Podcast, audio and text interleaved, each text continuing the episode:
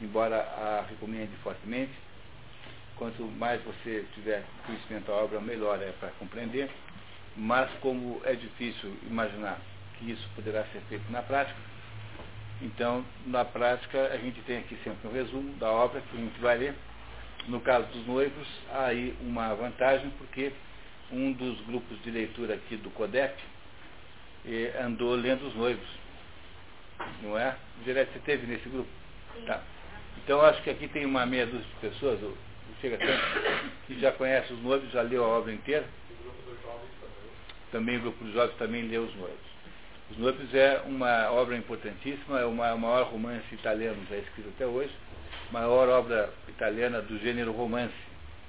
É? A maior obra italiana do gênero literário qualquer que seja, a Divina Comédia, e a, Os Noivos é a maior obra italiana.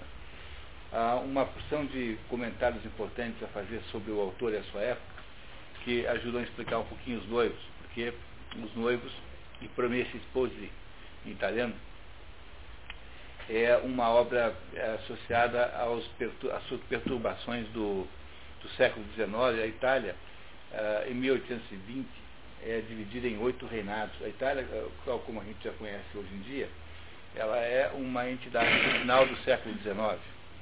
Durante quase todo o século XIX, a Itália foi uma, uh, uma reunião de pequenos reinos, ducados, principados, alguns desses, os reinos de cima, todos aí submetidos ao Império Austro-Húngaro, sob influência austríaca. E, e o nosso autor, Alessandro Manzoni, é uma pessoa deste século. Ou seja, ele viveu o, todas essas perturbações associadas, então, com a unificação da Itália, da qual participou o famoso Garibaldi, que foi esse Garibaldi que andou por aqui no Brasil, casou com uma brasileira chamada Ana, Ana é, Ana, Anitta, né? Anitta Garibaldi, né? Que é brasileira, ele não é brasileiro, ele não é nascido aqui, ele veio para cá fazer um pouco de, de fazer um, uma, um ensaio da bagunça que iria promover na Itália. Ele não é, ele veio para cá como mais ou menos como mercenário, assim querendo fazer uma experiência que envolveu-se aí nessas revoluções, na tal da Revolução Farroupilha que houve aí no sul do Brasil, e depois voltou para a Itália e acabou fazendo na Itália, ah, sendo um dos artífices da unificação italiana, que foi um, um assunto extremamente complexo, que contou com inúmeros eh, protagonistas, sendo que o mais importante de todos foi, afinal de contas, o rei Vittorio Emanuele, que foi o sujeito que acabou unificando a Itália e dando à Itália a forma que a Itália tem hoje. Só isso só foi obtido no final do século XIX a Itália e a Alemanha, mais ou menos na mesma época, foram os dois últimos países importantes da Europa, digamos, dos países centrais da Europa, né, centrais, a tomarem a forma nacional moderna. E Alessandro Manzoni esteve envolvido toda a sua vida nesse, nessa polêmica, foi um, homem que andou tendo uma porção de atividades políticas, e ele foi, eh, quando morreu, no, final da vida, foi, eh, eh ele, ele foi quase que uma imagem, né, quase que, que foi visto como um, uma, um símbolo dessa Itália unificada, porque era um sujeito extraordinário, interessantíssimo, e filho de, de tem uma biografia muito estranha, ele teria é, sido, é, na verdade, é, filho de um outro homem que não o pai oficial que ele tem, a mãe dele era uma, uma pessoa uh, muito conhecida, ela era filha do, do, do, famoso jurista Beccaria, que escreveu uma obra que até hoje os estudantes de direito estudam, chamada Dos Delitos e das Penas, Cesare Beccaria. E ele foi, ele teria sido, uh, ele teria sido filho ilegítimo de um nobre italiano, é, enfim, isso também não tem grande importância. A verdade é que ele passou a vida toda de, dividido entre política e literatura. Ele não escreveu muito, e o que escreveu, é, do que escreveu, seguramente Os Noivos é a maior obra. Fez um pouquinho de, um pouquinho de teatro, sem grande qualidade, fez um pouquinho de, de, de poesia sem grande qualidade. No entanto, é, de excepcional qualidade é o romance Os Noivos, o único romance que ele escreveu em vida. E uma das mais importantes é, consequências do romance Os Noivos é que é, vocês imaginam que um país que havia, que estava ainda dividido em, em, em regiões, né? até hoje isso é assim.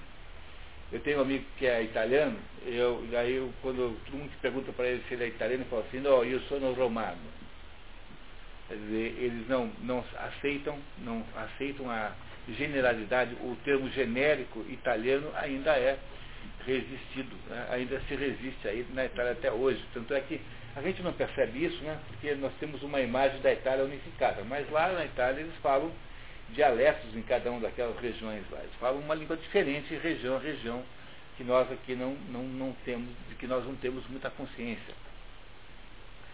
E o, e o, o, o, o Alessandro Manzoni, ao fazer esse romance, que tem duas versões, o engraçado é que aqui no Brasil você, você acaba tem as duas para vender e são ligeiramente diferentes. Ele faz a primeira versão não é, no dialeto, no dialeto é, é, no, no, no, modo de escrever, digamos assim, e faz a segunda versão em seguida, alguns anos depois, não é, com uma coisa como 12, 13, 14 anos depois, já com, uma, com uma, algumas, algumas variações de modo de falar que acabaram constituindo o italiano moderno. Quer dizer, isso que a gente chama de italiano moderno foi mais ou menos estabelecido no corpo da obra Os Noivos, por isso, essa obra aí na Itália tem uma importância gigantesca. Todo estudante secundarista na Itália tem que ler os noivos. Uh, por isso é que há uma certa implicância com a obra lá, porque acontece lá a mesma coisa que acontece aqui. Botar a criança para ler Os Sertões, por exemplo, que é um livro é, que é 50% absolutamente chato, chato, que é um livro ilegível na sua primeira parte, e que não é para ler mesmo de verdade, você tem que pular toda aquela parte de descrição fisiológica, fisiogeológica, porque aquilo lá não dá para ler mesmo, porque aquilo lá é, é muito chato mesmo. Se não sei que você seja uma pessoa técnica, você não tem a menor condição de entender o que é que ele está de fato dizendo, porque afinal, aquelas referências todas de natureza de, geologia, de, agricultura, são todas é, referências ilegíveis e não fazem nenhum sentido para um leigo a, parte, a primeira parte dos sermões, dos sertões, portanto, é um livro que não vale a pena ler. Então, em vez de, de pular logo de uma, obrigam a ler tudo, aí criou-se um horror pela obra. A obra Os Sertões, no seu, no seu, na sua parte, digamos, é, é, ficcional, ou melhor, na sua parte dramática, né, em que ele relata os acontecimentos ligados a Antônio Conselheiro, é um livro muito bom, um livro extraordinário, vale a pena ler. Estou até fazendo uma resenha do livro agora, é, para uma revista que me pediu, mas a primeira parte, de fato, é muito chata. É, no caso dos noivos, não há nenhuma comparação. Os noivos são um livro agradabilíssimo, perto dos sertões.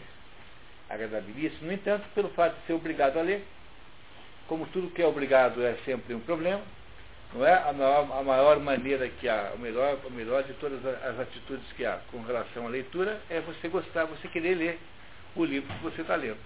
Então, o fato de obrigar o livro na Itália criou, assim, em torno dos noivos também, uma certa má vontade por parte da juventude, aquele livro que todo mundo é obrigado a ler e não tem vontade de ler, e é por isso que muita gente não aproveita totalmente o valor do livro, o conteúdo do livro, que é magnífico e maravilhoso.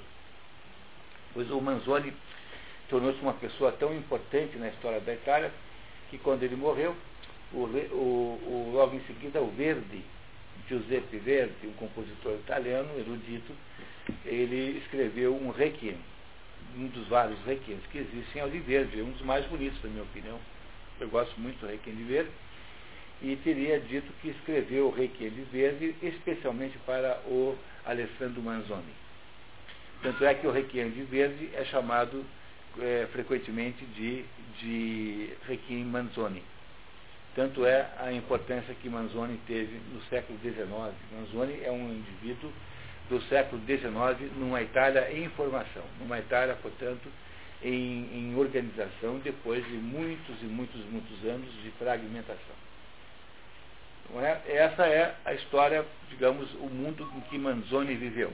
E Manzoni esteve, obviamente, envolvido o tempo todo com o problema da, da, da unificação italiana.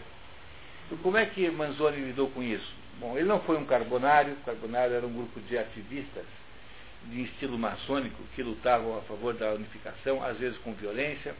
Ele não foi, ele não foi um, um, um, um propagador da luta armada, enfim, ele foi um desses sujeitos que achavam que a unificação viria naturalmente, normalmente, se eles fossem inteligentes ao ponto de fazerem associações, ligações, como foi feito na Alemanha. A Alemanha fez muito bem. A Alemanha, eh, que tinha a mesma situação, ela criou um negócio chamado Zollverein, que é a unificação alfandegária, e aí todos os produtos e serviços daqueles países alemães que havia ali, como na Itália, né, aquelas pequenas reinados, passaram a ter uma, uma, uma isenção eh, tarifária, ou passaram a, a estarem subordinados ao mesmo regime tarifário, e a partir então da, da unificação econômica, unificaram politicamente a Alemanha.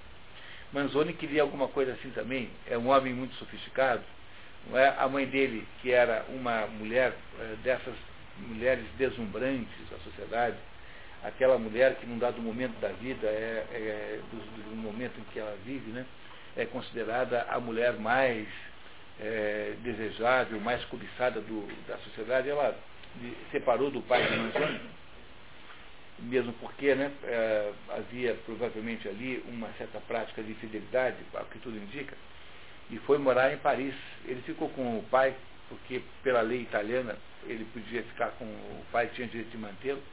E quando o pai morre, ele então vai para Paris e a mãe então, a mãe de, de Alessandro Manzoni dava umas festas maravilhosas, ela tinha um apartamento na Praça Vendôme. Praça Vendôme hoje em dia não tem é, mais apartamento, acho, talvez tenha, mas é onde ficam aqueles joalheiros riquíssimos, uma praça maravilhosa no centro de Paris é, toda cercada das melhores joalherias mais caras do mundo. Era um lugar, naquela época, já um lugar assim chiquérrimo. É? Essa é Alessandro Manzoni.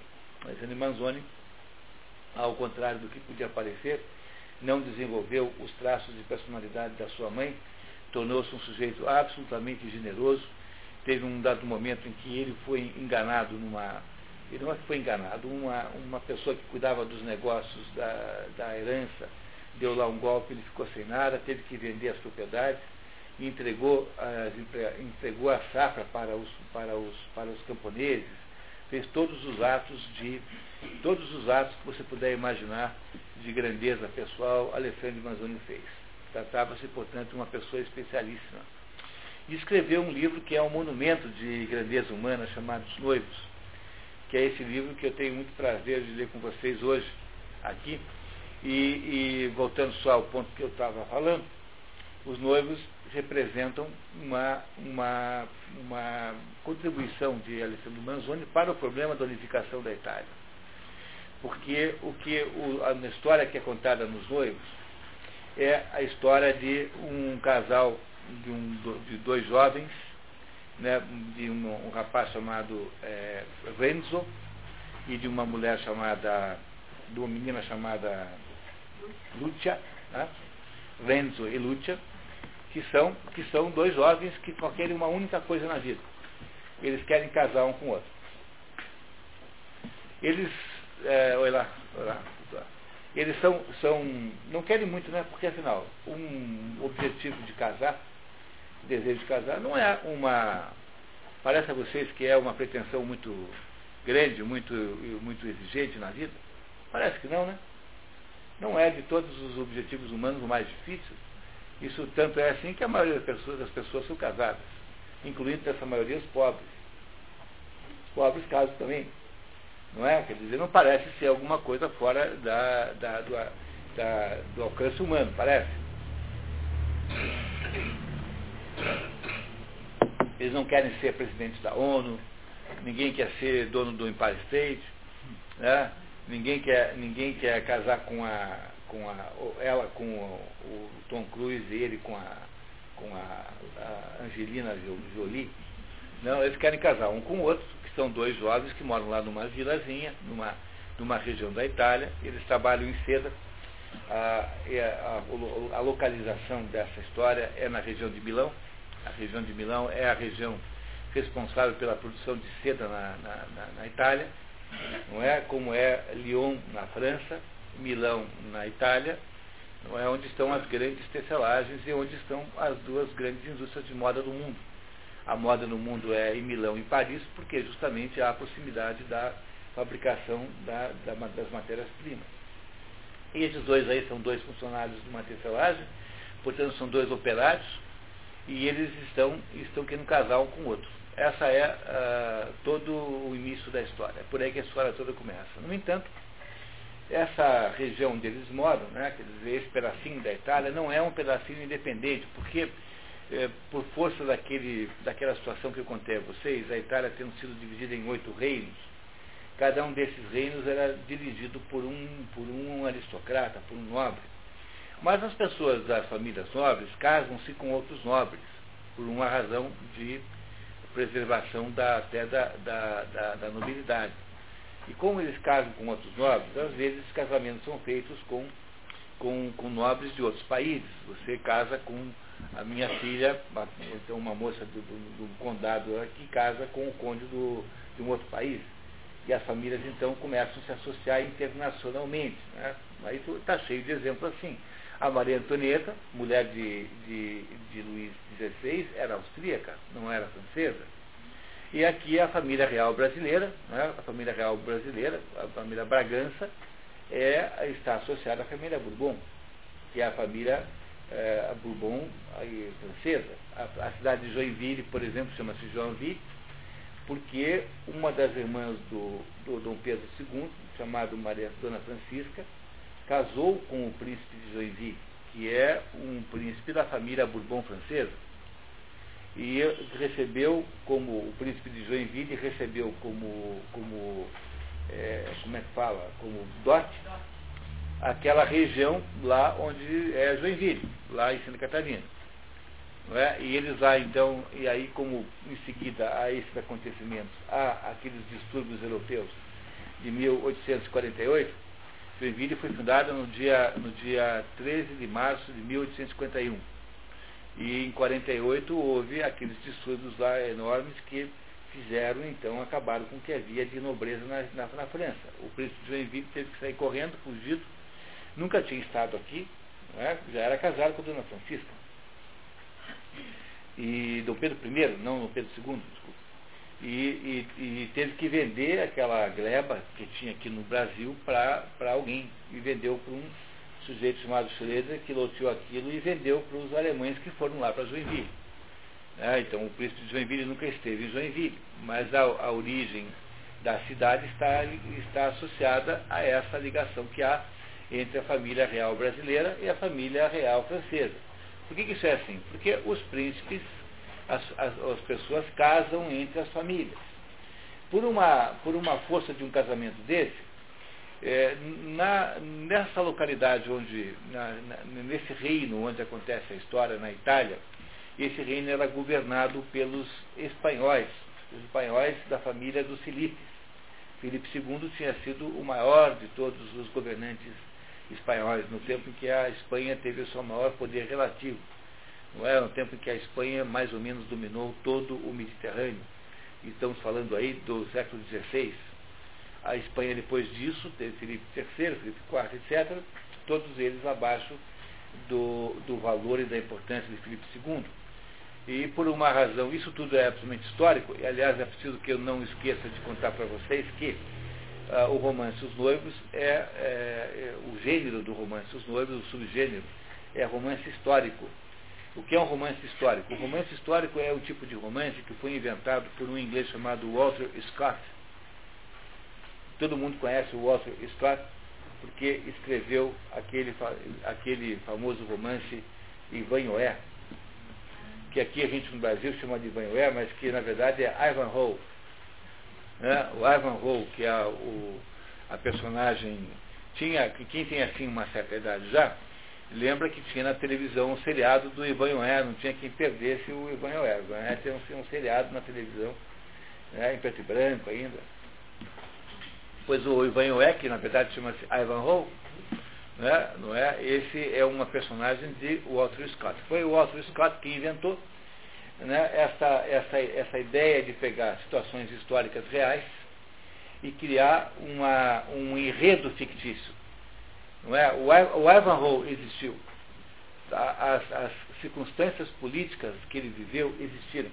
Agora, claro que o romance que ele tem lá com a fulana e que é atrapalhado pelo Beltrano, e não sei, isso tudo é, é invenção do, do, do, do artista.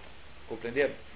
Ah, é, portanto, romances históricos são um pouco perigosos porque é preciso você aprender a distinguir o que ali é, é relato verdadeiro do que ali está apenas uma romantização. Pois quem inventou isso foi o Walter Scott, e o romance Os Noivos é um romance histórico na medida em que ele relata fatos que de fato aconteceram, são fatos reais que aconteceram na história, né, na história da, da Itália. E nesse momento aqui, no reino em que a história se passa, o governante é um espanhol, é na verdade o rei não mora lá, porque o rei fica em Madrid, não é? Quer dizer, acho que é Felipe IV, Felipe III, mais dos dois, que é na verdade o, o, o governante ali, e tem um preposto que mora lá. Só que junto com esse preposto vieram uma porção de nobres espanhóis e alguns são muito maus. E entre esses nobres maus está um fulano chamado Rodrigo, que tem uma, está interessado pessoalmente em evitar o casamento de Renzo e Lucia. Mas por que, que ele está querendo evitar o casamento de Renzo e Lucia? Por uma absoluta e total futilidade. Porque ele fez uma aposta com outro nobre de que ele iria conquistar a moça até tal dia. Não porque ele tivesse interesse especial na moça, mas porque ele queria apenas ganhar a aposta. Ou seja, não poderia haver nada mais fútil, porque se ele ainda amasse a moça, a quisesse, tivesse desejo pela moça verdadeira, teria ainda alguma digamos, alguma legitimidade, o que ele fará para atrapalhar o, o, o casamento, mas não, ele é apenas um sujeito fútil querendo atrapalhar o casamento dos dois. Então, a nossa, a nossa, o, quadro, o quadro da história é muito simples. Trata-se da Itália. A, a história passa-se muito antes da vida de Manzoni, portanto, ele vai lá para trás, no tempo, no século XVII, em que tudo isso está acontecendo.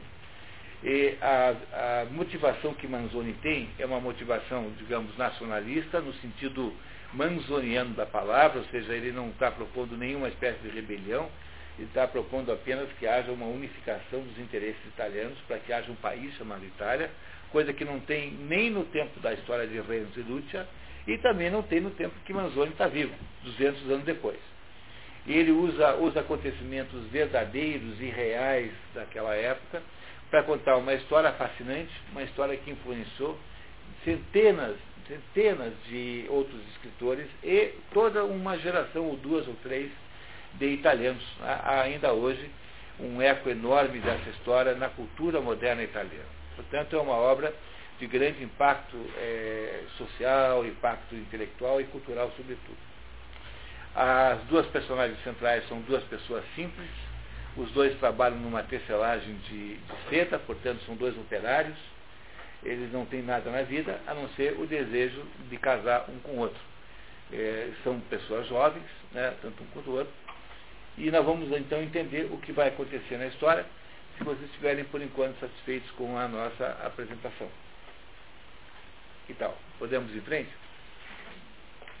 Eu vou ler então o resumo da narrativa publicado definitivamente em capítulos entre 1840 e 42, não é? naquela época em que Manzoni escreveu esse livro, era muito comum a publicação do livro no jornal. É, os jornais, é, não tinha novela na televisão, então tinha novela no jornal. Um livro, então, era publicado uma, uma vez por semana, um capítulo, e as pessoas compravam, então, o jornal rigorosamente para poder ter a continuação da história. Aqui no Brasil também era assim, houve livros do Machado de Assis que foram publicados desse jeito. Depois que acabava de publicar a história inteira, saía em livro. Mas isso era comum. Havia, na França era comuníssimo fazer isso. Publicar o livro em capítulos nos jornais, antes de ir pra, para as livrarias. Então foi publicado em 40 e 42, que é, essa é a segunda versão, aqui é, foi usada para fazer esse resumo. O único romance é a obra maior de Alessandro Manzoni, o livro Os Noivos e Promesse Sposi, representa a vanguarda literária da sua época, segundo a trilha, então recém-aberta pelo britânico Sir Walter Scott, que havia criado o subgênero romance histórico com seu Waverley. A primeira, o primeiro livro importante do, do Scott é esse, Waverley. E depois escreverá a maior obra de todas, é a biografia de Napoleão, uma obra enorme, um livro gigantesco, são, sei lá, sete, oito volumes, contando a biografia de Napoleão, com alguns problemas de, de verossimilhança. É o problema do romance histórico. Ele, ele nem sempre consegue ser completamente fiel. Tá? A trama retrocede 200 anos para o Ducado de Milão, Ducado de Milão onde acontece a história, norte da Itália. Então, sob domínio espanhol, compreenda-se que domínio espanhol não porque a Espanha tenha conquistado o Ducado de Milão, mas porque o rei da Espanha era herdeiro do Ducado de Milão, por razões de é, familiares, né? por tramas familiares, ele era o herdeiro. Sob domínio espanhol, envolve-se na Guerra de Sucessão Mantuana, reino contíguo. Mantuana é a região da Itália cuja capital é Mantova. Aqui nós chamamos de Mantua, mas em italiano é Mantova. Os fatos históricos são reais e precisos, incluindo a peste, cuja impressionante descrição eternizou a obra que alia ao clima trágico inigualável humor cervantino que deságua na mais pura comédia no sentido dantesco. Às vezes, né? Nem sempre. Não é? a, a, obra, portanto, é uma obra de grande dimensão literária, independente de qualquer coisa, é uma obra literariamente muito importante.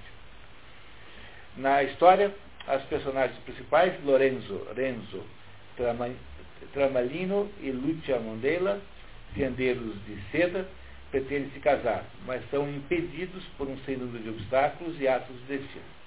O cenário geográfico é a região setentrional do Ducado de Milão, que incluía o Burgo Leco, de onde a família do pai civil de Manzoni era originária. Pai civil que é aquele pai que está na, na certidão de nascimento de Manzoni, porque ele seria, teria, na verdade, um pai biológico diferente do, do daquele oficial. A forma da obra é o modelo de beleza e estilo da língua italiana. Segundo muitos, Os Noivos é o único grande romance italiano do século XIX e incentivou a resistência contra o domínio austríaco que impedia a unificação italiana, feito que Manzoni viu em vida. O maior de todos os empecilhos da unificação italiana era o fato que toda aquela região norte da Itália era dominada pelo Império Austro-Húngaro. Tanto é que as cidades do norte da Itália, todas têm nomes alemães também. Por exemplo, Veneza, Veneza é Venedig. Ah, você tem Milão, é Mailand. Então você tem nomes alemães como, que são usados até hoje na, na, no mundo para as cidades do norte da Itália. Eram todas cidades de, de, que foram, estiveram sob o domínio austro-húngaro, portanto austríaco. Ah, ah, foi preciso esperar eh, não foi preciso esperar a queda do Império Austro-Húngaro, que aconteceu na Primeira Guerra Mundial em 17, para que isso pudesse se resolver. Já no final do século XIX, eh, depois de muita encrenca, houve finalmente a reintegração da, do, do, do, do, território italiano. Né? E a Itália, aí, antes do final do século XIX, já estava unificada. Mas Manzoni eh, viu isso e morreu em seguida. Manzoni morre em 73 e a Itália, a unificação da Itália é mais ou menos por aí, 70, por aí, 1870, por aí, 71. A trama de Os Noivos teria sido inspirada num manuscrito anônimo do século XVII. Benedetto Croce dele disse ser uma obra-prima de, de, toda a humanidade. E outro Carpo, o maior intelectual que já existiu no Brasil, disse que se trata do maior romance histórico que já se escreveu, tendo em vista que há uma concorrência de Walter Scott, por exemplo, e, e, vindo de quem vem esse elogio, eu acho que é um elogio merece muita, muita consideração. Que tal? Vocês podemos começar? Eu queria pedir ajuda a Inês. Né? Inês, você nos ajuda, por favor. O problema de hoje é que a Inês e eu estamos gripados. Né? E isso fará uma sinfonia de tosses e, e, e, e espirros, que eu espero que seja pelo menos harmônica, porque né, pelo menos com certa musicalidade. Então vamos lá. Né? E você também? Tá, tá? Então tá certo. Tomou seu remédio? Tomei. Eu também tomei o meu também. Tá, tá certo. Muito bem, então vamos lá. é, os noivos é essa história. E promete espose, quer dizer, os, os, esposos, os esposos prometidos. Né? Ou seja, o conceito de noivo é esse. O noivado é isso, prometer um casamento ao outro.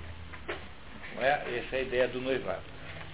Todo mundo certo, certo aí? Então a nossa história passa-se mais ou menos em 1600 alguma coisa, num ducado eh, de Milão, eh, que era dirigido por um, por um espanhol e que eh, aqui, numa cidade muito pequena do ducado de Milão, acontece essa trama envolvendo essas duas pessoas. Inês, por favor. Capítulo 1. O narrador começa a situar o leitor na geografia das populações do Ducado de Milão. O Ducado de Milão, que existiu de 1395 a 1797, passou por diversos domínios estrangeiros, entre eles o dos Filipes de Espanha entre 1554 e 1706. Olha como durou isso, pessoal. Durou 400 anos, o Ducado de Milão. Quer dizer, durante 400 anos, a região de Milão foi uma, um país autônomo da Itália. Olha, uma, uma enormidade de tempo, né? 400 anos durou o Ducado de Milão. Aí, em 1797, não é, passou para, para, passou para, outro, para, outro, para outro domínio antes de virar Itália. Né? Isso, quer dizer, foi, foi, já virou Itália em 1700, virou muito antes da unificação. Transformou-se em Itália muito antes, passou para o Império Austro-Húngaro. Né? É isso. Continuamos. No momento da trama, reina na Espanha Filipe IV, 1605-1665, representado em Milão pelo governador Gonçalo Fernandes de Córdoba. Portanto, o, o verdadeiro, é, digamos, dirigente do caso de Milão é Filipe IV, um dos reis, um dos Filipes, da, da linhagem dos Filipes da Espanha. O caso de Milão que acompanham as margens do lago de Como, de que Leco é o lago mais populoso prestes a se tornar cidade. Quando ocorreram os fatos que nos dispomos a narrar, essa povoação era também um castelo e agraciada, portanto, com a honra de hospedar um comandante e a vantagem de possuir uma guarnição fixa de soldados espanhóis dados a cortejar as mulheres e as moças a espancar os pais e os maridos, a depredar os vinhedos, aliviando assim aos campônios as fadigas da vindima. É, é, essa é a ironia, ironia de Manzoni, né? Dados a estragar os vinhedos de modo que não é preciso mais fazer a colheita, né? Porque não tem o que colher. Né? Por uma das estradas da região vinha na tarde de 7 de novembro de 1628 o cura local, padre Abondio, como é comum no Brasil, a tradução confunde os diversos critérios nacionais para o uso do título honorífico dom, do latim dominum. Segundo Napoleão Mendes de Almeida, em português só se chamam dom o bispo, o arcebispo, os descendentes das casas reais portuguesas e brasileiras, os monges beneditinos e personagens consagrados como Dom Juan. É, só um minutinho. Em português, portanto, só quem tem direito de chamar dom é quem tem é uma dessas quatro condições só. Dom, portanto, não é, um, não é como na Itália. Então, quando você diz Dom Bosco, por exemplo, em português Dom Bosco não faz nenhum sentido, porque em italiano Dom é todo quanto é padre chama Dom. Então, aqui em português, Dom Bosco tinha que chamar Padre Bosco. Qualquer coisa que é Dom Bosco aqui, se fosse traduzido corretamente, teria que ser traduzido por Padre Bosco. No entanto, a gente coloca aqui, uh, quando a gente continua botando aqui é, Dom Bosco no Brasil, quando traz o italiano Dom Bosco e continua com Dom Bosco, nós estamos promovendo o padre Bosco a bispo sem que eles tenham sido informados de tanto. Né? Vocês compreendem que nós estamos promovendo o homem a bispo? Porque em português, quem é dom, é o bispo é dom. Mas o padre não é. Mas na Itália, todo mundo, todo padre chama-se dom. Dom, dom Bosco é, é como se fala padre Bosco na Itália. Então aqui a gente promove o homem sem que a gente sem que ele saiba, não sabemos nem se tem merecimento para ser bispo. Deve ter, né? né? Deve ter, né? Provavelmente, está certo. Né? Em italiano, dom é atributo de padres em geral e em espanhol equivale ao nosso Senhor. No texto resumido foram, portanto, corrigidos os enganos, o que gera discrepância com os extratos em itálico que foram mantidos no original. Então, quando eu, quando eu escrevo, então eu ponho certo. Quando é o, o autor, o tradutor que está escrevendo, ele vai manter os enganos. Daí vocês façam aí as devidas comparações, por favor. Padre Aponjo dirigindo-se à casa paroquial com um olho na paisagem, outro no breviário. Em um cruzamento é abordado por dois sicários malfeitores a serviço do fidalgo Rodrigo, um tiranete local. Apesar de proscrito formalmente, o uso de capangas era comum naquele tempo. Sem poder se desviar da dupla, o cura é confrontado com as seguintes ordens. Senhor cura, disse um deles encarando-o com jeito decidido. Que manda? redarguiu Dom Abondio, tirando os olhos do livro que lhe ficou aberto nas mãos como numa instante. É, o Dom Abondio aí é padre Abondio, né? Só que o tradutor não sabe, então manteve uh, a forma errada do italiano. Não, não traduziu o dom para padre. Compreenderam, né? Por isso que, deve, que tem sempre essa diferença. Tá? O senhor tensiona, prosseguiu o outro com ar ameaçador e colérico de quem surpreende um subalterno prestes a cometer uma indignidade.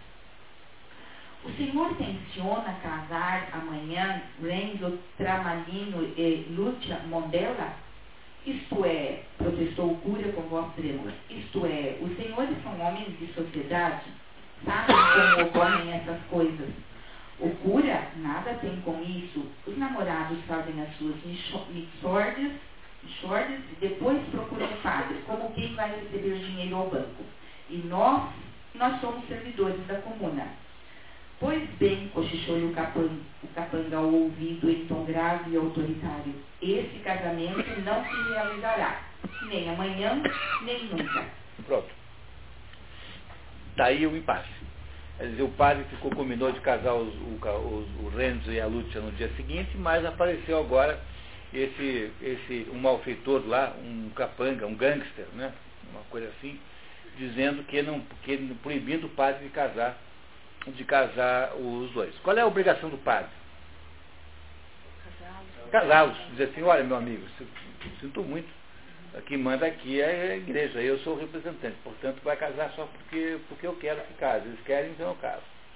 Mas o Dom Abôndio, ou o padre Abôndio, infelizmente não tem essa atitude. Você dirá que trata-se de uma personagem de excepcional e extraordinária covardia, uma das personagens mais covardes da literatura de todos os tempos. Esse padre é, tem a vantagem de ser engraçado, né, porque é o covarde engraçado, pelo menos tem isso, né? Agora vai ficar, não vai, vai ficar na, na dúvida sobre se casa ou não casa o, o, o, casal, né? Os dois meninos, né? Então vamos ver como é que vai, vai esse, negócio vai muito mal. Começa, começa muito mal. Tá? Ameaçado de morte e sem saber o que fazer, padre Abonde enveredou pelo atalho que levava à casa paroquial, movendo a custo as pernas quase tolhidas. O narrador nota que o cura não havia nascido com fígados de leão. É, ou seja, com coragem.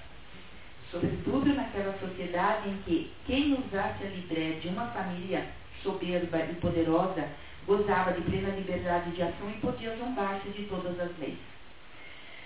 Na casa paroquial, com o semblante transtornado, o padre pede uma taça de vinho à criada perpétua. Engole o conteúdo todo num trago com dificuldades, conta o ocorrido à aia, que recomenda que ele procure o arcebispo. Um santo homem e um homem de pulso que não tem medo de ninguém. Só para entender como funciona a Igreja Católica, a Igreja Católica já nessa época funcionava com base de regiões, a base de regiões administrativas chamadas dioceses, Cada diocese é dirigida por um bispo. Quando a diocese passa de uma certa quantidade de habitantes, ela passa a se chamar arquidiocese, o que não implica em nenhum aumento de importância, a não ser um, apenas um aumento de responsabilidade. Dentro dessa arquidiocese existem padres em paróquias. As arquidioceses são divididas em paróquias em cada paróquia tem ou, um ou mais padres, ou, ou, pode, ter, pode não ter nenhum também. Pode ter uma paróquia em que o padre é, do vizinho, vizinho é que cuida, é assim por diante. Aí esses bispos e arcebispos, é, quando são muitos e muitos no Brasil, por exemplo, acho que já são, são mais de 400, 500, não sei quantos são, são muitos. Aqui no Paraná, quantos tem? Tem uns 10, 12? Né? Alguma coisa assim? Aqui no no Paraná de bispos e arcebispos. Tem um bispo aqui em Paranavaí, por exemplo, né? não é isso? Esses bispos aí, eles fazem um colegiado, digamos, que dirige a igreja. Eles são todos subordinados diretamente ao Papa. O Papa é que manda neles. Não há, não há intermediação, não há instâncias intermediárias entre os bispados ou arcebispados e o papado em Roma. A Igreja Católica é uma das, das instituições mais descentralizadas e mais digamos, de baixa hierarquização que existem. Ela é de uma minúscula, é pequeníssima hierarquia da, da, da, da Igreja Católica. Portanto, o padre diocesano mais ou menos obedece, é, é, mais ou menos não, obedece o que diz o bispo da sua diocese. Os, os religiosos associados a, a, conventos, ou seja, a ordens religiosas que não são seculares, não é, a ordens monásticas, não, tem, não estão subordinados ao arcebispo.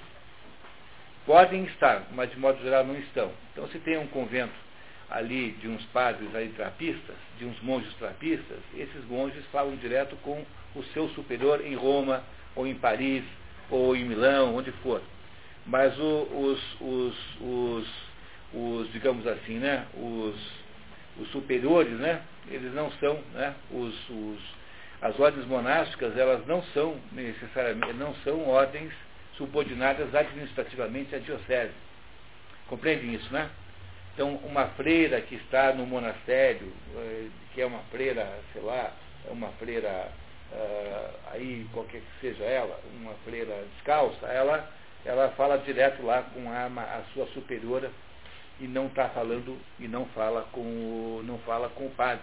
É claro que o, o, bispo terá alguma autoridade moral sobre ela, mas ela não tem subordinação direta com, com o bispo, não necessariamente. Pode ser que uma ordem ou outra estabeleça uma subordinação local, aí eles têm que obedecer.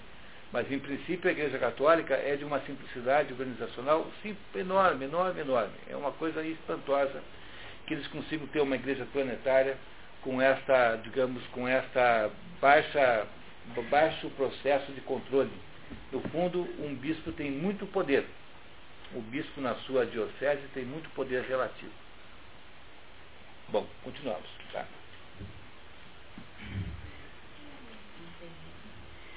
O, o padre perde a noite pensando no casamento no dia seguinte. Veremos, disse consigo o cura. Ele pensa na namorada. Eu tenho de zelar a minha pele. Sou o maior interessado, além de ser o mais esperto. Meu filho, é natural que estejas impaciente. Eu, porém, é que não hei de pagar o pato. Olha que covardão, né? É. é. não é o covarde, o Dom, esse padre é o covarde né, é, típico. Né? Uma vez tomada a decisão de acovardar-se, é assombrado o resto da noite com horríveis pesadelos. Renzo Tramalino procura o padre Abonde na manhã de seu casamento. O rapaz, com 20 anos, era fiandeiro de cedo e possuía uma chacrinha que recebera de herança e onde morava. Dá-se o seguinte diálogo. Venho, senhor cura, saber a que horas lhe convém que estejamos na igreja. Em que dia? Como em que dia? Não se lembra de que marcamos para hoje? Hoje, redarguiu Dom Abonde com fingida estranheza. Hoje, hoje, tenha paciência, mas hoje não posso. Não pode? O que aconteceu? Antes de tudo, não estou bom, como vê. Lamento, mas o que tem a fazer é tão rápido e tão simples. Depois, depois, depois. Depois o quê? Depois há umas trapalhadas. Umas trapalhadas? Que trapalhadas? Se você estivesse no meu lugar, saberia os enredos que nascem desses assuntos, as contas que somos obrigados a prestar. Eu sou muito condescendente. Trato logo de remover os obstáculos, de facilitar tudo, de satisfazer os desejos alheios. E descubro a minha, e descubro a minha obrigação. Depois apuro repreensões ou coisa pior mas, em nome do céu, não me deixe assim aflito. Diga de uma vez o que há. Sabe você quantas e quantas formalidades são necessárias para celebrar direito um casamento? Alegando precisar examinar todos os possíveis impedimentos, error congitio votum conatio, crimen cultus dispar, disparis vis ordo ligamen honestas si, si affinis, pede ao noivo que tenha paciência. Alguns dias, meu filho, não são a eternidade. Então, o padre, de fato, não vai casar o casal no dia seguinte. E, dá como desculpa a burocracia do direito canônico, porque o direito canônico estabelece uma porção de regras. Na prática, obviamente, que ninguém faz essa investigação toda, né, embora existam condições pelas quais um casamento pode ser desmanchado, não é? é que, é, religiosamente falando, não, não civilmente falando. Possivelmente é outro conjunto de condições, mas religiosamente também há condições pelas quais um casamento pode ser desmanchado. Então o padre, na verdade, só está querendo fazer um pouco de, de onda para fingir, né? O padre está querendo apenas ganhar tempo para ver se consegue salvar a pele, porque ele não quer é confrontar lá o desejo do Dom Rodrigo, que é aquele, aquele tirano que está querendo impedir o casamento dos dois. Não é isso? Está claro isso, né? Muito bem, então continuamos. O rapaz, entre aborrecido e indignado, vai à casa da noiva comunicar-lhe que não mais se casariam naquele dia. No caminho, encontra a aia perpétua que lhe insinua a verdadeira razão do adiamento. Renzo volta à casa paroquial, entra, tira a chave da porta e obriga o padre a lhe contar com quem estava impedindo, quem estava impedindo o casório. O padre acaba contando a verdade, enquanto Renzo ouvia entre o furioso e desorientado, imóvel e cabisbaixo. Muita razão, porque afinal de contas, né? O que, que ele fez lá para o outro, o que, que poderia haver no, nesse casamento de tão, é, tão incômodo para que o outro tente impedir, não é? São dois, duas pessoas pobres, do, né, dois jovens pobres querendo casar. Isso é alguma coisa muito é pedir muito? É, por acaso, uma meta muito audaciosa na vida? Não é nada muito audacioso. É uma coisa meio natural, assim, muito é, que todo mundo acaba fazendo, a maioria das pessoas casam. Né? A maioria das pessoas se casam, a maioria. Não é? Portanto, não parece ser uma coisa muito excepcional, fora do comum. E, no entanto, está esse, esse impasse aqui, é, essa dificuldade de fazer, porque o padre não quer casar, ameaçado por um, por um sujeito poderoso né, que morava ali. Muito bem. Renville sai imaginando vinganças. Voar à casa do fidalgo arrogante sacudido sem dó. Chega à casa da noiva, onde já se reuniam as amigas para formarem cortejo à moça. Olha que maravilha, né? Quer hum, dizer, é que se, se ele está incomodado com isso, quanto não deve estar incomodada a noiva? Imagine, né? Porque o casamento, afinal de contas, é uma festa muito mais da noiva do que do noivo. Portanto, uma coisa como essa deve ser uma, para a noiva, da perspectiva da noiva, é muito pior do que da perspectiva do noivo. Né? Naturalmente é assim, né? Lúcia, uma bela moça de tez clara e cabelos negros, Enzo com o rosto desfigurado de raiva e ouve as notícias. Ela reage como se aquele fato não fosse o primeiro. Ah, até a esse ponto, e dispensa as amigas alegando que o cura estava doente. Sorte que a gente pobre, né? Porque é uma, é uma festa de casamento muito improvisada, quer dizer, não é, não é um negócio complicado, né? É, é, é chato, mas afinal, é contornável. Mas vamos ver se eles vão conseguir casar. O, o esforço de casar continua. Vamos ver para onde é que vai. Lúcia, em prantos, confessa a Renzo e a sua mãe, Dona Inês, que dias antes, voltando da fiação, havia encontrado na estrada o senhor Rodrigo e outro fidalgo, que viria a ser o conde Atílio, primo daquele. Os dois teriam falado baixo entre si e dito, apostemos.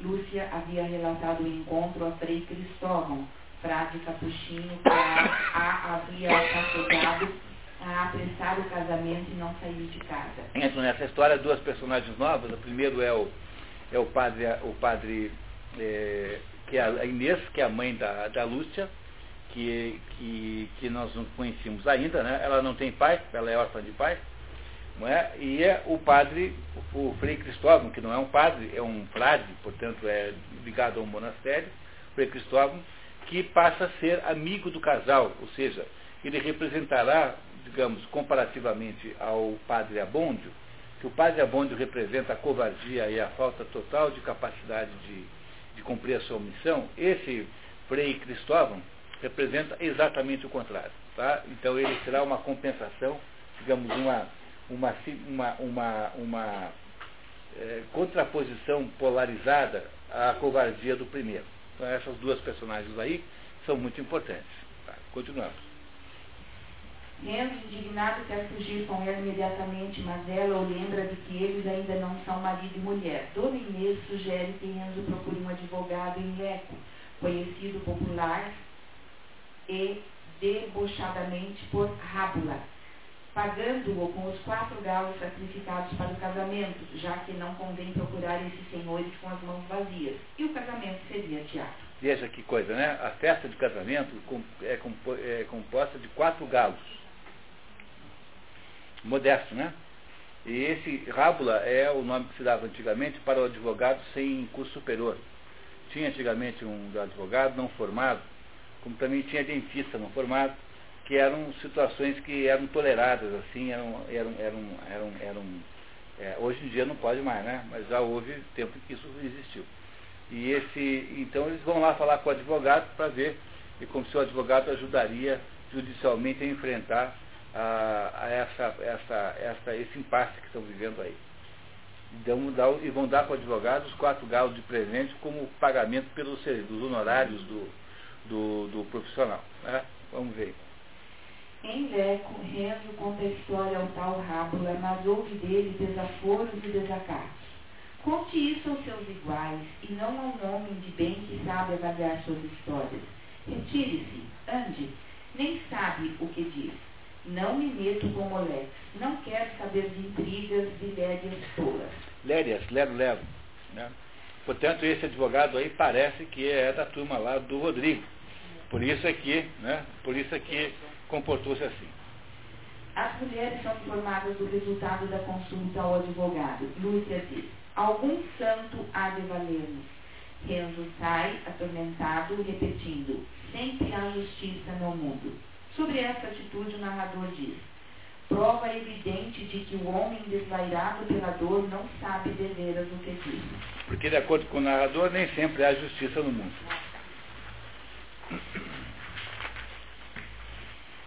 Chamado Frei Cristóvão, quase sexagenário, vai à casa de Lúcia imaginando alguma desgraça conforme o hábito daqueles tempos.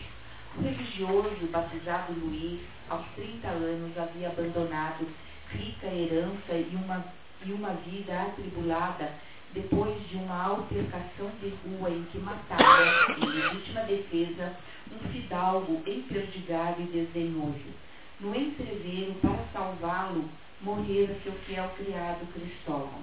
Abalado pelo episódio, Luiz se havia decidido pela vida religiosa, doando seu patrimônio para a viúva e oito filhos do empregado e tomando para si o nome religioso de Cristóvão. Morava desde então no convento de Pescarenico, na região. Pescarenico. Pescarenico. Então, aí você tem a história do Frei Cristóvão, um sujeito que era um nobre e que matou uma outra pessoa e salvo pelo seu cunhado, pelo seu empregado que morreu né, na briga, ele dá tudo que tem para a viúva e vai ser monge. E bota para si mesmo o nome de Cristóvão quando você entra numa, na vida monástica ou na vida religiosa, você troca o nome. Por razões é, simbólicas, você está mudando de vida. Portanto, você não é mais a mesma pessoa. Não é, é o mesmo efeito que tem a roupa branca para o candidato e para a noiva. O branco do vestido de noiva não, é, não significa virgindade, significa apenas que ela muda do estado de solteira para o estado de casada, que é uma mudança extraordinariamente grande na vida de uma mulher, porque ela muda de família. O branco, portanto, aí tem o, o, o significado de transição. Então, portanto, não tem o menor constrangimento de, se ficarem uma viúva, pode casar a segunda vez de branco também, porque não tem o menor problema, apesar da, do preconceito besta que inventaram com essa história de virgindade, não é? que não tem cabimento nenhum. Não é? É isso? Continuando. O capuchinho, relembrando o episódio do encontro de Lúcia com o Fidalgo, percebe imediatamente a origem e gravidade daquela angústia. Enquanto ouve as mulheres, Renzo chega e Cristóvão lhe diz que confie em Deus e pede-lhe que prometa seguir seus conselhos. Propõe ir falar com o senhor Rodrigo. Se Deus lhe comover o coração e der força às minhas palavras, tudo irá bem. Do contrário, o Senhor nos apontará outro remédio. Cumprindo este plano, o religioso encontra o fidalgo almoçando, cercado de amigos e do Senhor corregedor, o magistrado a quem competiria fazer justiça.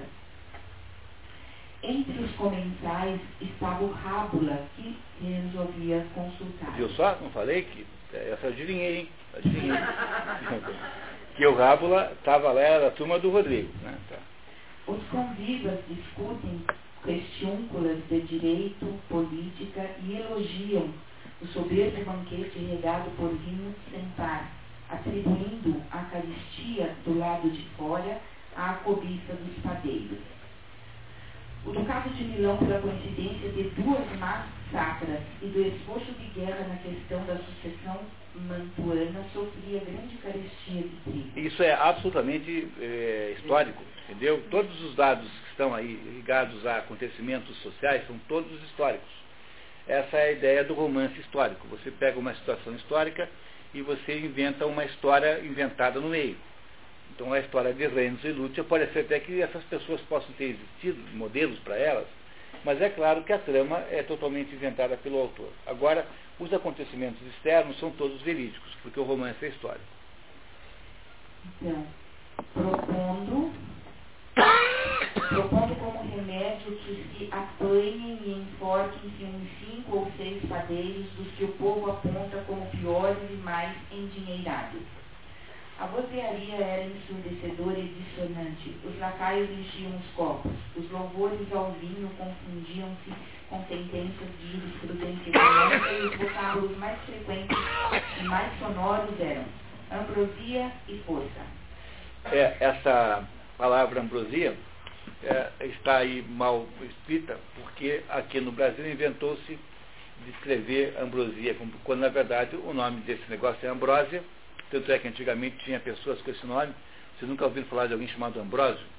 Então, Ambrósio e Ambrósia é o masculino feminino de Ambrósia, né, da mesma palavra. Ambrósia é uma substância, é uma comida que os deuses comiam, é modernamente um certo doce. Tem um certo doce chamado ambrósia, mas aí inventaram, não sei por que razão, chamar isso de ambrosia. Ambrosia é besteira, ou a expressão correta em português é ambrósia. Não é, não é? Ambrósia era nome de gente antigamente. Hoje em dia ninguém põe o nome de um bebê de Ambrósia. Né? Acha estranho e tal. Mas tinha um monte de gente chamada Ambrósia, era um nome comum. É só você ir no cemitério e pegar o, os túmulos mais velhos, que aliás um, é um extraordinário passeio, hein? Queria que vocês nunca não deixassem de fazer isso na vida uma vez. Olhar os túmulos mais velhos e ver os nomes das pessoas que nasceram há 100 anos, 150 anos, 120 anos, para vocês verem que interessante como os nomes eram todos diferentes do que são hoje. É, é, é, muito interessante fazer isso. Em Curitiba tem um cemitério maravilhoso chamado Cemitério Municipal, onde ah, essa experiência é uma, um passeio que vale a pena fazer. Mas qualquer cemitério, em princípio, vale a pena. Tem que ter um cemitério assim, com, com defuntos antigos, né? Se também não tem graça com defunto muito novo, não dá certo. Tá? Continuamos. Vamos lá então? A sócio fidalga, Frei Cristóvão pede-lhe um ato de justiça dizendo que alguns malvados, usando o nome dele, andavam a assustar um pobre cura. Político, né? É estratégico. Olha, eu vim falar com o senhor aqui, porque parece que tem uns marginais aí que estão aí perseguindo o padre. Então ele vim aqui lhe contar isso. É claro que o outro sabe que é ele que está perseguindo, né? Mas em todo caso, começa bem a conversa. Como o castelão resiste, o frágil lembra que os gemidos, as queixas do pobre chegam ao céu. A inocência é poderosa. Rodrigo declara que se quisesse ouvir sermões iria à igreja e que, já que o padre se preocupa tanto com Lúcia, que a mandasse buscar a sua proteção. O padre fica curioso com o cinismo do fidalgo e lhe diz, com o dedo em que fala a alguém a quem Deus desamparou e já não mete medo. Rodrigo, irritadíssimo com aquele gesto de enfrentamento, expulsa o religioso que já havia recuperado a serenidade. Na saída, um criado de Rodrigo, dizendo querer salvar a alma, discretamente propõe ajudar o franciscano. Enquanto isso, os noivos e Dona Inês pensam em maneiras de consumar o casamento para o casal poder fugir legalmente. Dona Inês diz que seus nubentes se apresentarem ao padre de sopetão com duas testemunhas e declararem-se marido e mulher, o cura teria de aceitar o fato consumado e confirmar. Renzo gosta da ideia. Pai vai procurar as testemunhas, que acabariam sendo Tônio, a quem Renzo dá dinheiro para pagar uma dívida com o padre, e Gervásio, primo daquele. Quer dizer, deu certo a solução de falar com o Rodrigo? Não. Não deu. Então aí a Inês pensa o seguinte, olha, uma solução boa é o seguinte, a gente chega lá com duas testemunhas, cada um de nós, e declaramos que nós já dormimos juntos. Porque o que, que é já ser marido e mulher? É já ter dormido juntos do, da perspectiva moral daquela época, é, o casamento é automático pela relação sexual. Ou seja, dormiu junto, casou. Acabou a história. Isso era assim também até bem pouco tempo. Não é? Quer dizer, isso não é uma coisa muito distante. Até bem pouco tempo, tinha o tal do, do, do hábito de se casar na delegacia. Casar na delegacia, fundamentalmente, era isso. Isso caiu caiu completamente da, da, da, moda isso, né? Mas era essa a ideia, quer dizer, é, o casal dormiu junto, tem que casar é, porque é como se já tivesse casado na prática. Como é que é? É, eu tô, é, é, é, é verdade, né? É, pelo menos não o tempo todo. Tá. Né? Quer dizer, o, o, o, que, o que a Inês eh, propõe é que os dois cheguem lá e declarem-se marido e mulher. Mas declarar-se marido e mulher é apenas admitir para o padre que já tem uma vida marital, ou seja, já tem uma relação carnal. E como tal, então o padre fica obrigado a casá-los. Seria uma estratégia é, para tentar obrigar o padre a casar o casal. Né? Veja que um negócio tão absolutamente sem cabimento tão, tão, tão pequeno, tão eh, singelo, tão humilde, tão simples, não está se tornando aqui uma, um acontecimento de implicações terríveis, de complexidades enormes, não é? Não há aqui uma, uma, uma espécie de é, desproporção entre o que eles querem e a confusão que está sendo gerada em torno disso? Muito bem, continuamos, vamos lá. Chega Frei Cristóvão com as más notícias de sua embaixada, mas reanima os noivos dizendo ter na mão um fio para lhes valer e volta para o convento. Tendo que já havia negociado com as duas testemunhas, não confia naquele plano misterioso e quer levar em frente a ideia anterior de casar à força, mas Lúcia está temerosa de começar a vida de casada usando subterfúgios, mentiras, fingimentos. Ela não quer começar a sua vida casada usando um estratagema como esse lá, entendeu? Renzo, inconformado, quer fazer justiça matando logo um fidalgo. Lúcia se desespera porque contra os pobres sempre há justiça. Fora de si, Renzo ameaça matá-la. Você não será minha mulher, mas também não será dele. Trazido à serenidade pelas mulheres, que acabam concordando com a ideia do casamento forçado, Renzo combina com elas que estejam prontas ao toque do ângelo. Até muito pouco tempo, a vida de uma cidade era dirigida pelos diversos toques, ou seja, os diversos momentos em que a, o, o, o, o sino da igreja toca durante o dia. Então, o sino da igreja toca em determinados momentos, especialmente, que cada momento deles tem um nome, né? Essa, essa orquestração da vida humana pelo símbolo da igreja, pelo sino da igreja, era o ritmo pelo qual a vida medieval funcionava. Hoje a gente não tem mais isso, né? as igrejas não têm mais toques é, simbólicos e, e, e, e tem, tocam, tocam de hora em hora, né? Bom, ainda toca aqui, ainda bem, né? É, pois é, mas é, isso numa cidade grande já não tem mais, quer dizer, você toca de hora em hora para o pessoal acertar o relógio. Por que, que a igreja toca? Por que, que tem o sino da igreja? Porque é para acertar o relógio, para saber que são quatro da tarde, ou cinco, ou seis, ou sete, ou oito, ou nove. Mas eh, antigamente era assim, embora essa história não seja medieval, durante muito tempo era assim que funcionava o ritmo da vida humana. Ou seja, a vida da, da humana na cidade ela era mais ou menos orquestrada digamos, pelos diversos passos religiosos que iam estabelecendo é, os, o, o, os passos da vida da, das pessoas. Vamos lá então. Enquanto isso, no castelo, o senhor Rodrigo e seu primo, o conde Atílio, conversavam sobre a aposta. A aposta consistia em que Lúcia, até o dia de São Martinho, 11 de novembro, deveria estar no palácio de Rodrigo. Se ela não viesse, seria vencedor o conde Atílio. O conde debocha de Rodrigo, insinuando que o padre o havia convertido. Preocupado, no outro dia, Rodrigo chama seu sicário mais fiel, Grisio, e lhe diz que Lúcia teria de estar em seu palácio antes do dia seguinte. É, sicário é capanga. Né? Capanga. A ideia era raptar Lúcia naquela noite mesmo, assustar Dona Inês e dar em Renzo tremenda surra para desestimulá-lo de ir à justiça proclamar suas razões, e que não a maltratasse estes preparativos chegam ao ouvido do criado aliado que vai alertar Frei Cristóvão. Enquanto isso, cumprindo o plano, os sicários do fidalgo escondem-se numa casa tida por mal assombrada e cuidadosamente vão se infiltrando na vila. De fato, Renzo, no restaurante jantando almôndegas com as testemunhas, Tônio e Gervásio, repara na presença de sujeitos estranhos que indagam ao taberneiro sobre ele. Bom, então aí o Rodrigo, né, querendo não perder a aposta, combina então esse rapto da garota, e só que ele não sabe que ele foi ouvido, e aquele criado que é amigo do Frei Cristóvão, que quer salvar a sua alma, avisa o Frei Cristóvão que vai haver aquele golpe, né, aquele rapto.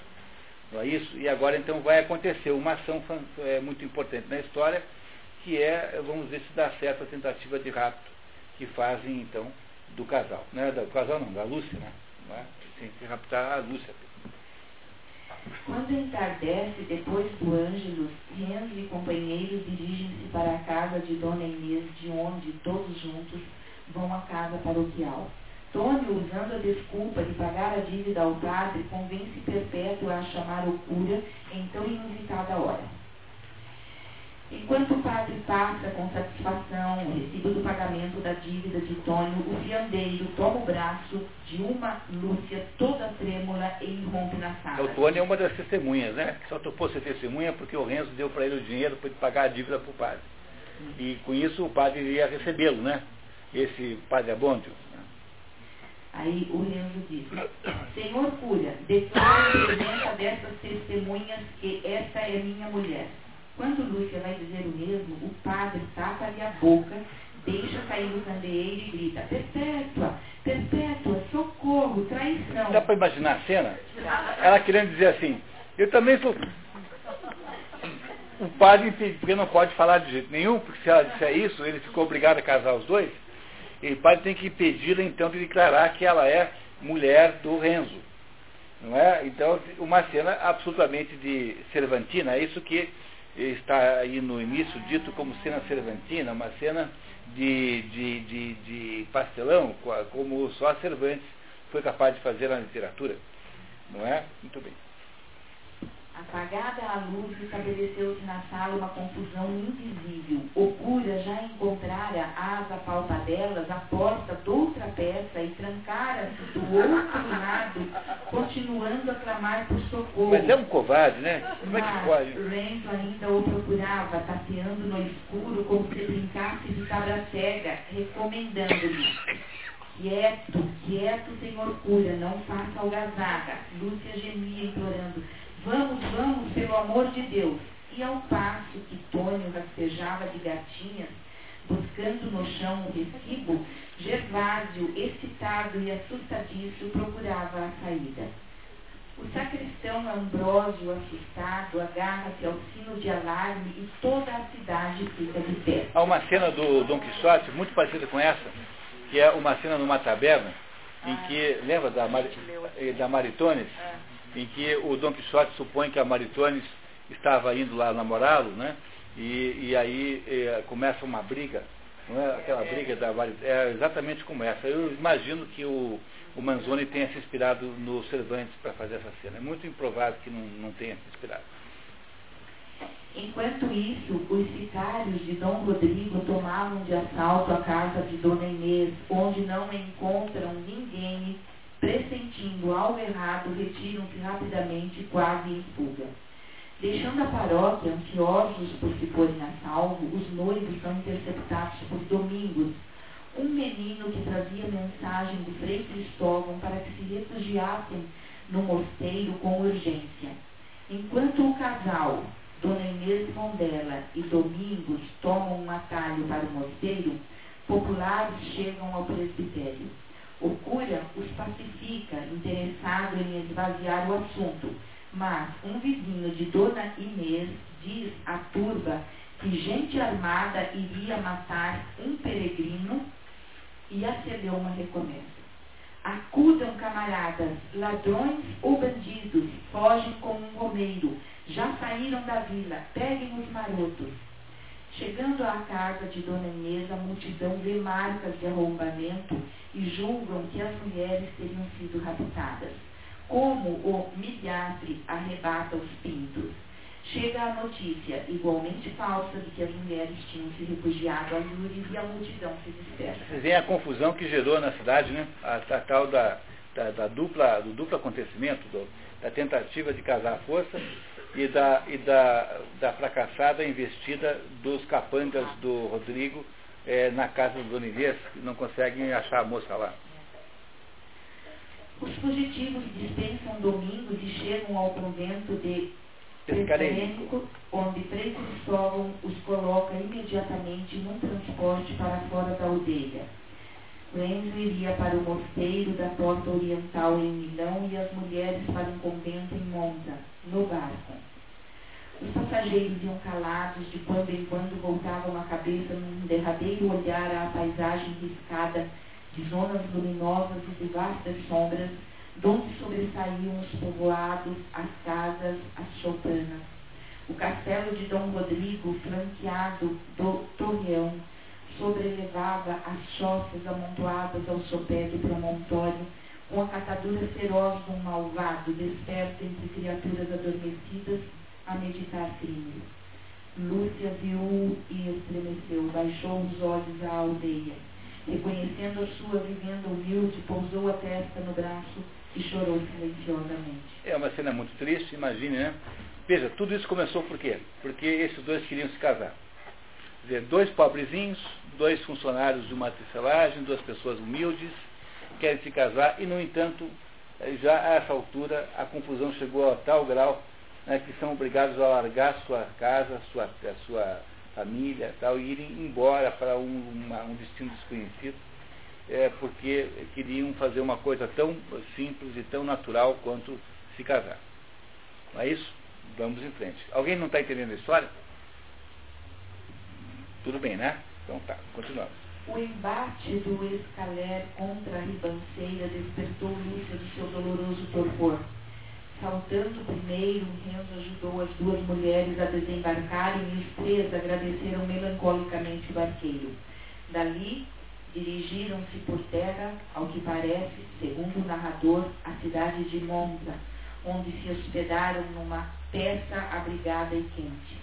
Munidos de carta de Frei Cristóvão, procuram o convento indicado, onde um religioso, ao ler a missiva, diz que tudo dependia de a senhora querer tomar este compromisso.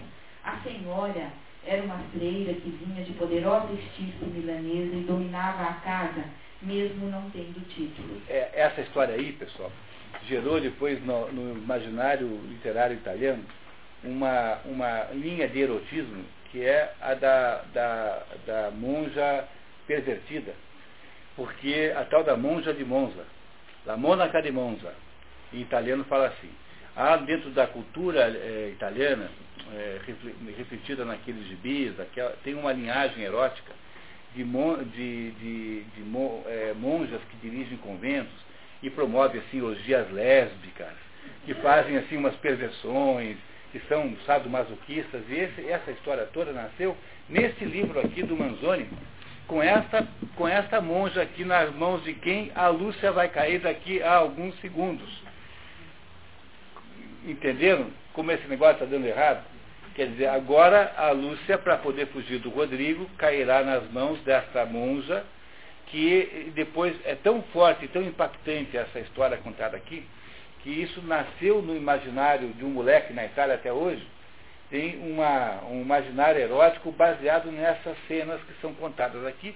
Não são cenas, assim, digamos, obscenas, né?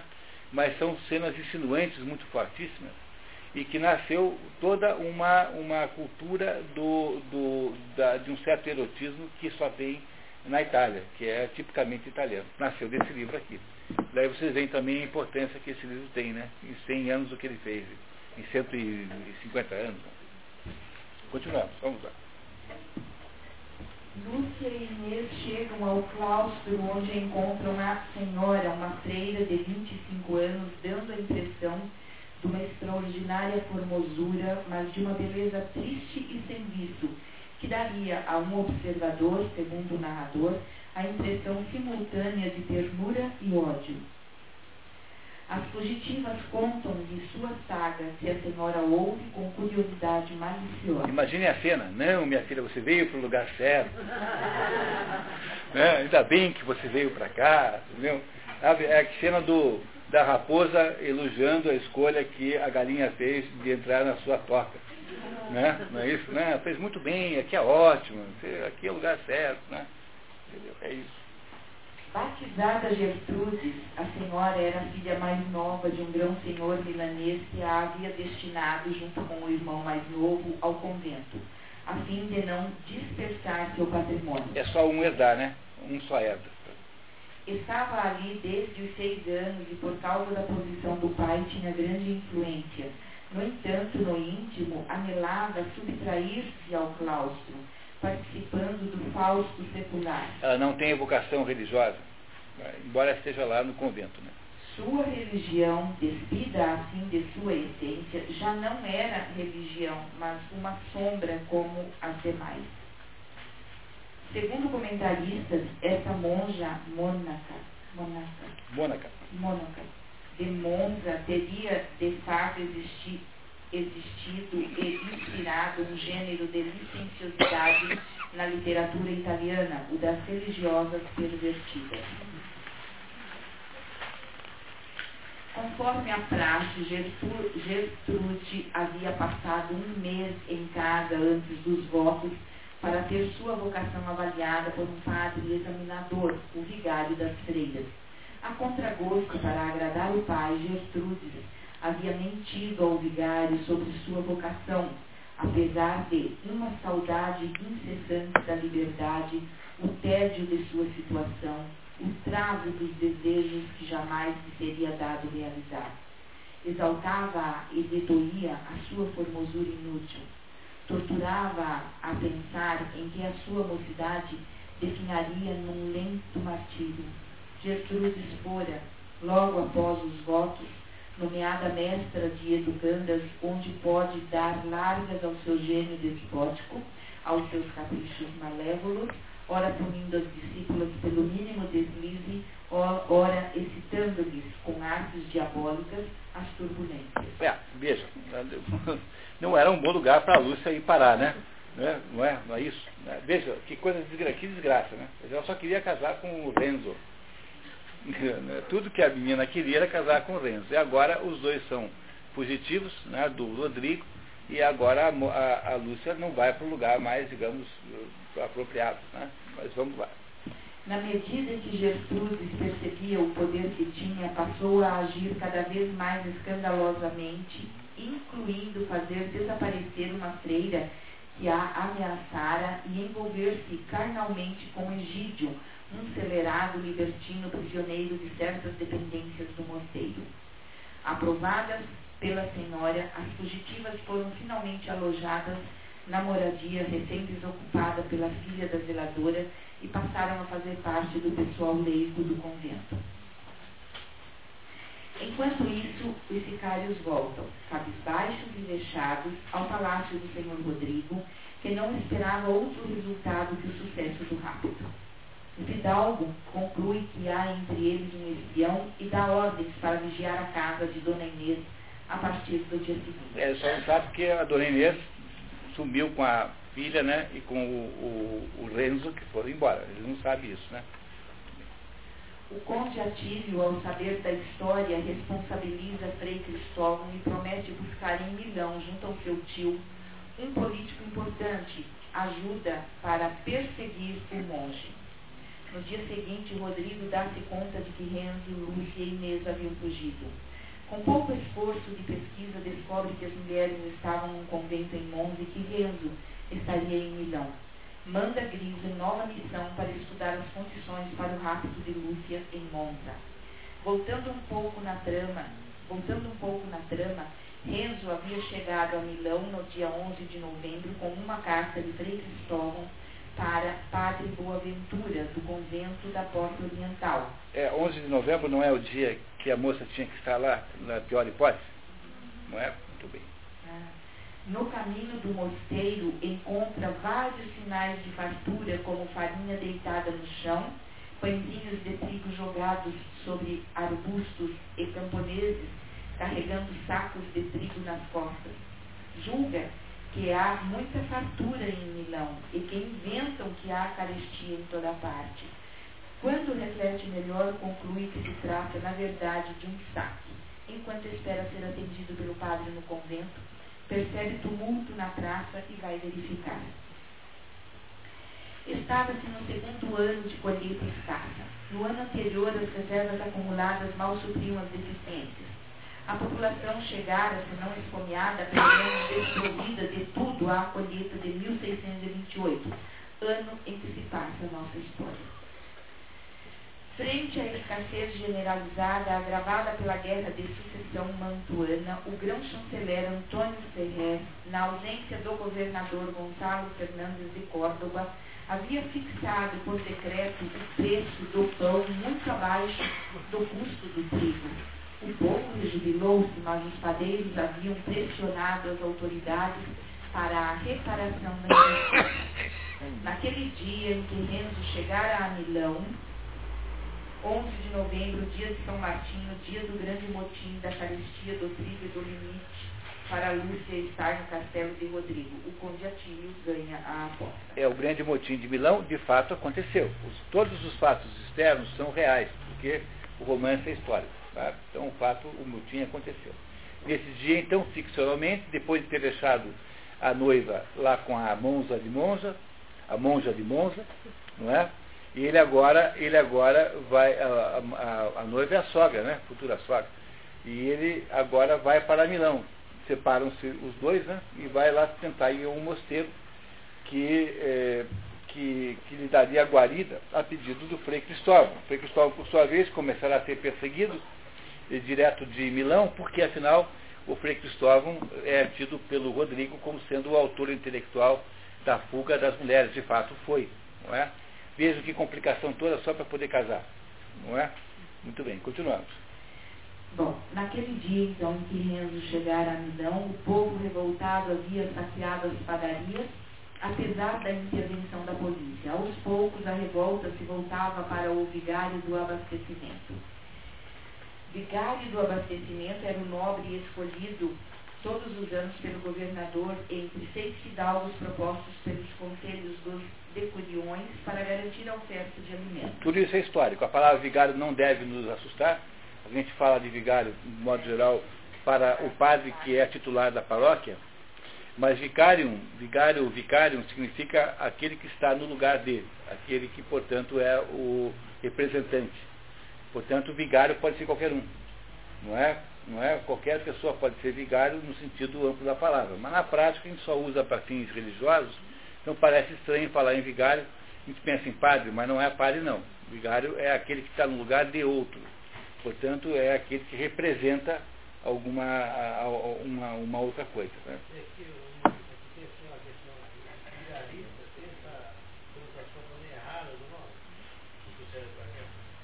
Pois é, boa pergunta, hein? Vigário, vigarista. É, é, pois é. É, por que, é que o, viga, o, viga, o vigarista ficou negativo, né? Não sei. Boa pergunta. Boa pergunta. Vou, a primeira coisa que eu fazer que chegar em casa é procurar, saber. Tá? Ok? Muito bem.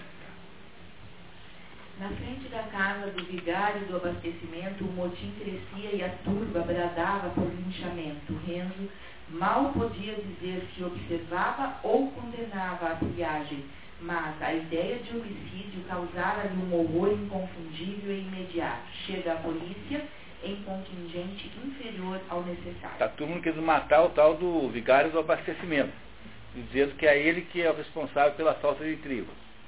Não é? Aí continuamos. Um velho de aspecto diabólico pretendia pendurar o vigário morto aos batentes do portão. Renzo intervém e é imediatamente acusado de ser espião do fidalgo. Cresce a hostilidade contra o fiandeiro, mas a turba se distrai pela chegada de uma escada com a qual se pretendia escalar o muro da casa. Invadi-la para linchar o homem, né? Quando tudo parecia perdido, chega Antônio Ferrer e o dignatário espanhol que havia reduzido o preço do pão.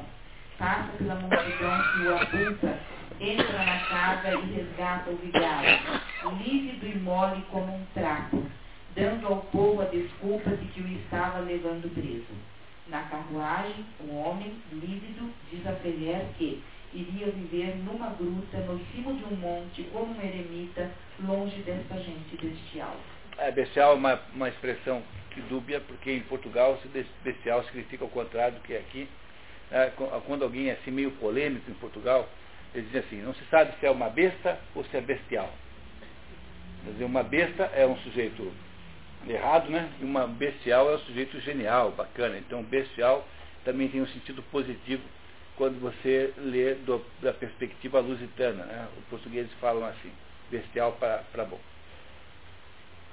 Inês. Caso, é besta. Aqui é, aqui é bestial no sentido de selvagem. Né? Essa gente selvagem. Está lá o sujeito sair do trêmulo, quase foi linchado, né? É, com aquela gente selvagem cercando a casa dele. Tudo isso tá, o Renzo está vendo na hora que ele chega em Milão, no dia daquele grande motim que houve por causa do preço do pão. O, o, não tinha pão, aí o preço subiu. Aí como subiu, o governo baixou um decreto dizendo que tinha que vender o pão barato, tipo plano cruzado, assim. Né? Para quem lembra desse negócio ainda. Aí como não tem, como não tem o preço está barato, foram lá os, os, os, os padeiros reclamar, porque compravam caro tinha que vender barato. Daí não tinha, daí mandou subir o preço. E aí está essa confusão toda lá, toda motivada pelo fato de que o governo está interferindo no, no assunto. Né? Se não tem pão, o que, que vai fazer? Não adianta manipular o preço. É? Mas continuamos, vamos lá. E ele está nessa confusão de curioso, né? Porque Chegou e, tá, e tava, ele largou a mulher lá com a, com a monja e agora está lá em Milão olhando aquela bagunça toda, né? Muito assustado com aquilo tudo, tentando entender o que fazer com aquela situação toda. Porque ele estava com o bilhete para entregar, né? E ele, ele saiu de lá da igreja, né? Que estava esperando. É, ele foi para Milão para poder se hospedar lá num convento. convento. É, isso.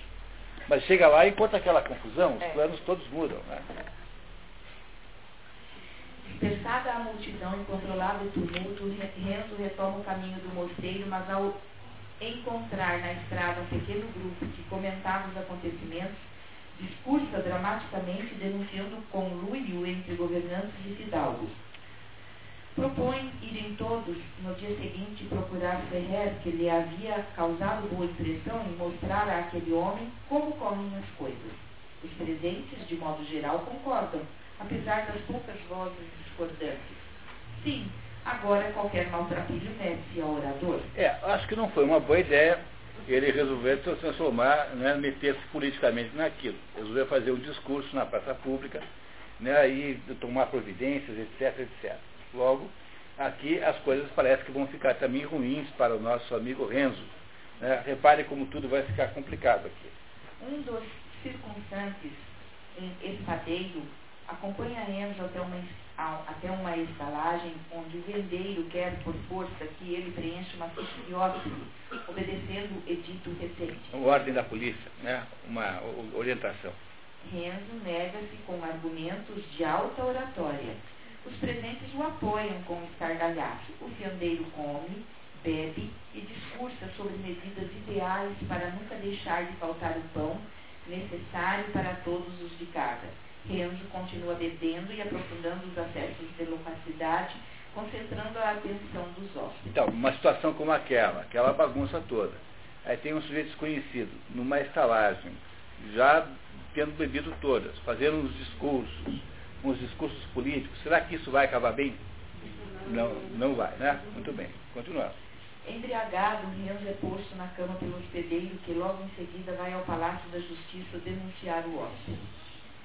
Para sua surpresa, lá já se tinha conhecimento do tal arruaceiro que andava a prometer motins para o dia seguinte. O que é mentira, porque no dia seguinte ele não ia fazer motim nenhum, ele queria ir lá falar com o Ferrer. Uhum. Não é? Mas já, o povo já trocou tudo, já, já distorceu e já estava aqui o Renzo como, como agitador social, né? agitador político. Na manhã do dia seguinte, bem cedo, a polícia aparece na hospedaria para prender Renzo, que entre a ressaca, a sonolência e o espanto considerava o que acontecera nessa noite para que a polícia se atrevesse a deitar mão em quem, horas antes, se tornara tão popular. Ele pensa né, que ele ficou popular, né? ele pensa que ele fez um sucesso. Que foi... Lorenzo é levado preso por um notário Notário é uma espécie de oficial de justiça. Com doces palavras venenosas e por dois desvios. São policiais, berros são policiais. O fiandeiro, pressentindo o pior, na saída da hospedaria, assula os populares contra a escolta, dizendo: Prenderam-me porque ontem gritei pão e justiça. Não me abandonem, amigos crescentemente pressionados pelo povo que os servos policiais deixam Renzo fugir e desaparecem por entre a aglomeração. Renzo planeja fugir para Bergamo, onde morava seu primo Bartolo Castanieri, que já o havia convidado muitas vezes a trabalhar numa fiação com ele, porque em Milão já estaria marcado, tendo feito a imprudência de dizer o seu nome a Ambrósio, o espadeiro que o havia conduzido à hospedaria. Renzo, desavisado, sai de Milão na direção oposta à de Bérgamo e vai parar no povoado de Gorgonzola. Que ficou famosíssimo porque esse lugar tem um queijo chamado Gorgonzola, né, que, que todo mundo conhece aqui, um queijo comum aí na cozinha brasileira. Uhum. Numa hospedaria local, Renzo descansa e busca informações para seguir viagem. Enquanto come, ouve, a pequena distância, um comerciante recém-chegado de Milão relatando os horrores da sedição e como as coisas lá haviam piorado muito, com marotos gritando e atraindo gente para saquear a casa do vigário do aprovisionamento, mas haviam encontrado forte barricada com espanhóis e espingardas apontadas. Batendo em retirada, a turba havia saqueado outra padaria, o distúrbio só diminuíra com a notícia de que o preço do pão havia baixado. Renzo fica sabendo também que à noite muitas prisões haviam sido feitas e que os cabeças da rebelião, os forasteiros, iriam ser enforcados. Que é o caso dele, né? Que, né? Não sei, parece ser uma boa notícia essa para o Renzo. O relatório continua com a notícia de que um tipo fora preso numa hospedaria. Quem será que é o tipo que fora preso? Ele mesmo, está ali ouvindo, petrificado, né, ali aquela conversa, em que agora ele, de discursador ali na rua, passou a ser um perigosíssimo agente político que estava sendo perseguido e com promessa de ser morto assim que fosse encontrado. Tudo isso por quê? Porque queria casar com a, com a Lúcia. Não é? É isso? As coisas não estão dando certo, né? O que vocês acham? Não, tá, não vai bem, né? Tá? Vamos lá, mais um pouquinho. Esse viera não se sabe de onde nem a mandado de quem, mas era sem dúvida um dos chefes. Já ontem, na arruaça, fez o diabo. Não se contentando com isso, pôs-se a pregar que se exterminassem os fidalgos. Velhaco, de que viveriam os pobres se não houvesse gente rica? A polícia deitou-lhe as garras para o engaiolar achou-lhe no bolso um maço de cartas, mas qual? Os da Súcia rondavam por lá e livraram o bandido.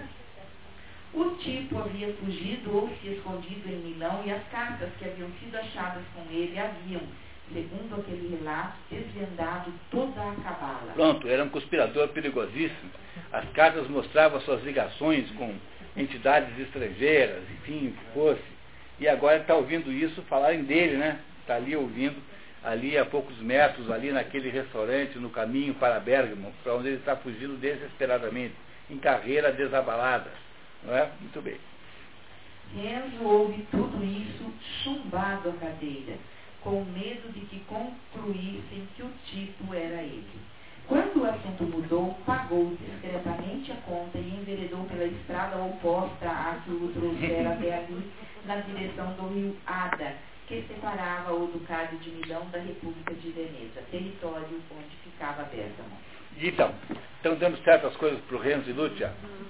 O que é que vocês acham? Tá Mas será que isso tudo está desse jeito porque eles queriam alguma coisa muito audaciosa, a sua ambição era muito desmedida?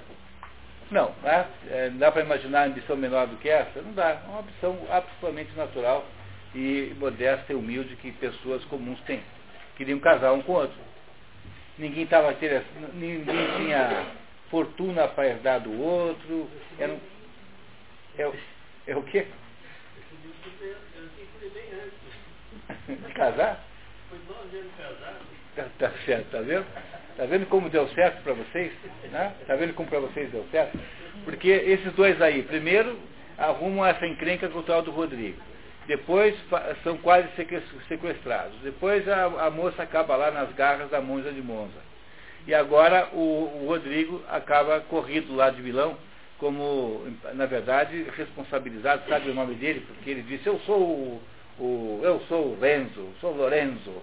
Né? Quer dizer, ele não fez todas as bravatas possíveis para comprometer-se o resto da vida com aquilo. De modo que agora ele é um proscrito da justiça, é alguém que provavelmente vai ser perseguido pelo, pela, pela justiça. A mulher está lá, a, noiva, coitada, está lá nas garras da monja de Monza. E o Rodrigo ainda continua com vontade de vingar-se deles. Embora tenha perdido a aposta, continua com é, vontade de vingar. Será possível que possa acontecer alguma coisa pior do que isso para esse pobre casal? Certamente pode. E, e o que acontecerá de pior com esse nós saberemos só depois do nosso intervalo, daqui a 15 minutos.